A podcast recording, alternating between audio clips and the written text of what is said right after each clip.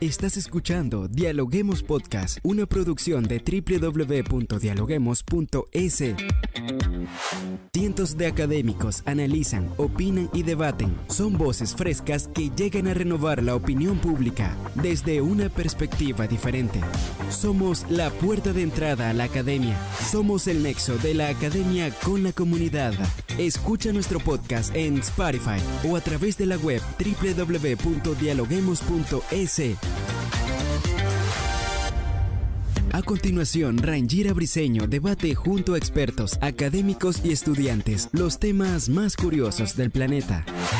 Hola, hola, ¿qué tal amigos? Como siempre, un gusto saludarle a todas las personas que se conectan en el Ecuador y en el mundo a través de la www.dialoguemos.es. Soy Rangira Briseño y como siempre estoy lista para dialogar con los académicos de las universidades más importantes del país. Iniciamos.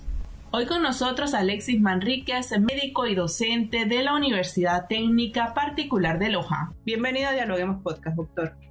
Encantado de estar aquí con ustedes y bueno, será un placer hablar sobre, sobre este tema tan importante.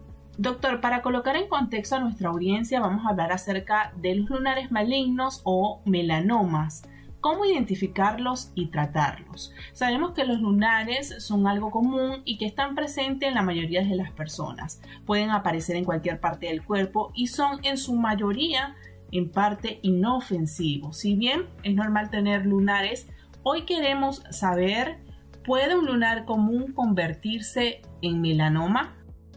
Sí, bueno, el enfrentamiento de una lesión pigmentada en la piel en la práctica de un médico no especialista es bastante frecuente. Dentro de esto, lo que más nos produce temor es, es una neoplasia que es muy maligna. Lamentablemente, cuando se diagnostica, muchas veces ya está avanzada, porque desde pequeña, de pequeño tamaño, puede dar metástasis. ¿Qué es el melanoma maligno? Él constituye el diagnóstico diferencial más importante y su diagnóstico precoz determina en gran medida el pronóstico de nuestro paciente. Por este motivo es primordial conocer los diferentes diagnósticos diferenciales. La mayoría de, las lesiones pigmentadas en realidad son benignas. Hablamos de benignos en medicina cuando no es eh, un cáncer. De, de, las lesiones pigmentadas tenemos lesiones que son melanocíticas que se derivan pues de la, de la célula que pigmenta la piel y otras que no se derivan de ella, pero son pigmentadas. Nosotros tenemos pautas, por ejemplo, para de un nevo melanocítico común, que son los lunares que son pigmentados, porque lamentablemente las personas que, que, tienen lunares pero no son pigmentados tampoco le dan importancia. Resulta que hay una variedad del melanoma que es amelánico, que no es pigmentado.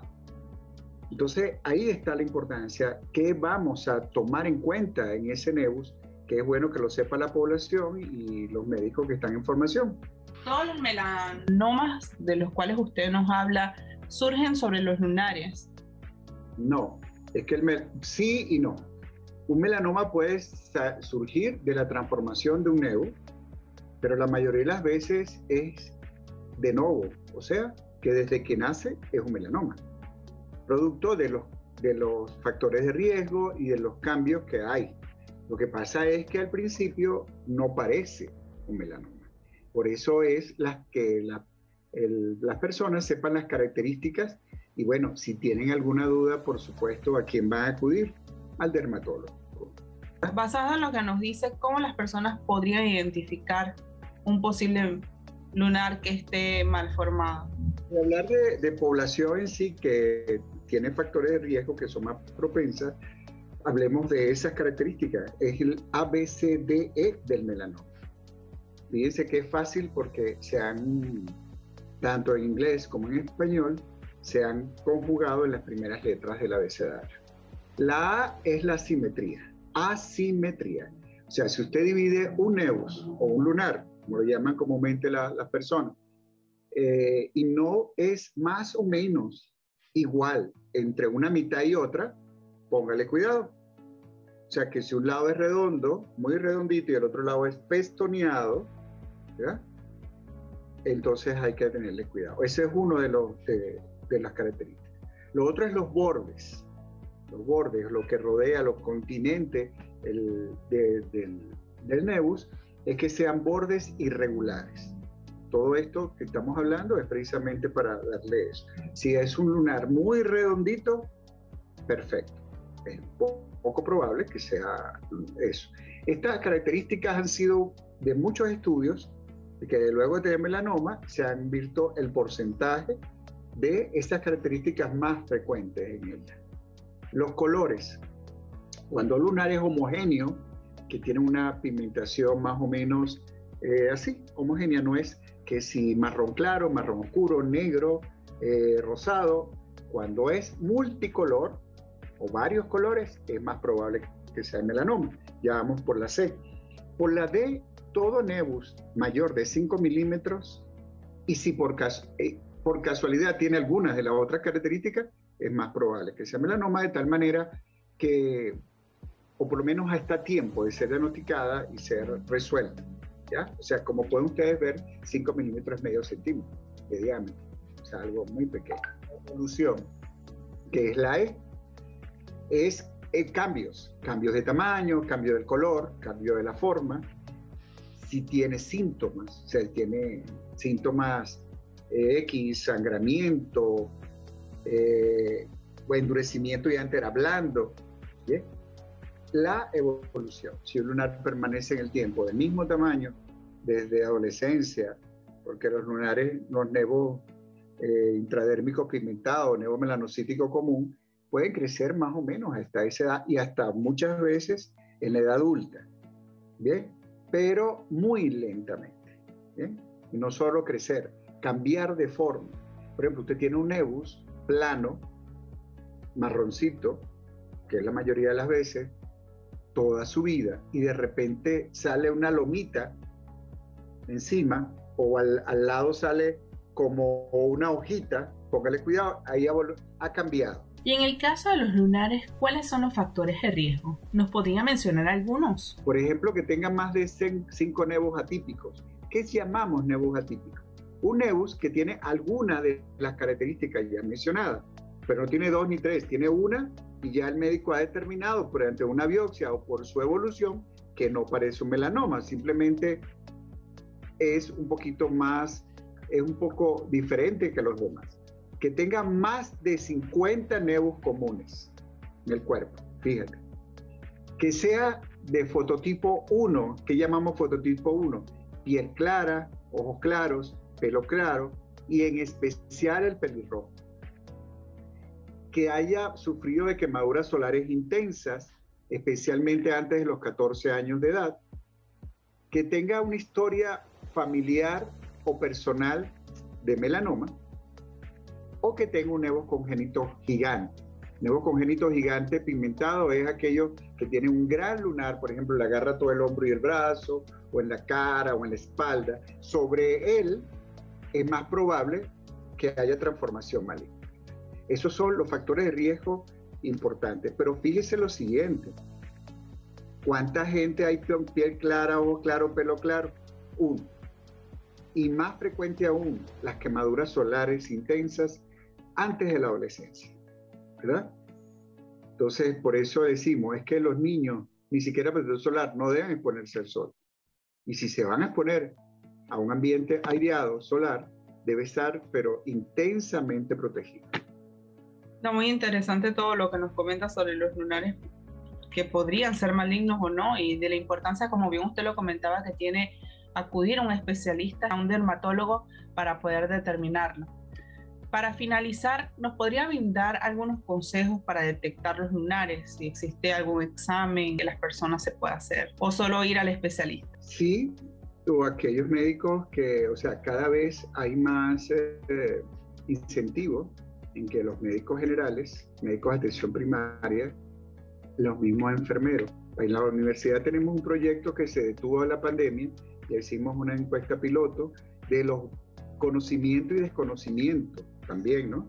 Que tienen algunos médicos y personal, enfermería y eh, estudiantes acerca de las lesiones pigmentadas. Conseguimos resultados muy interesantes Pero cuando vamos a hacer una capacitación en un ambiente simulado, donde con maquillaje se simulan eh, nebus y lesiones tipo melanoma o de otro tipo, o diferentes cánceres de piel, nos llegó la pandemia y por supuesto no pudo hacer, porque eso es ya presencial, ¿no? Entonces, eso. En muchos sitios ha habido campañas educativas acerca de la protección solar, que es lo más importante. Y bueno, el ABCDE está cada vez más diseminado en la propia población. Porque está bien que vayas al médico, pero que si tú te cuidas también. A veces se exagera en que todo lunar tiene que sacarse. No, por eso mismo. A veces vas a dejar una cicatriz desfigurante, Este, algo que no es conveniente o un queloide. Entonces es preferible acudir a quien te va a explorar.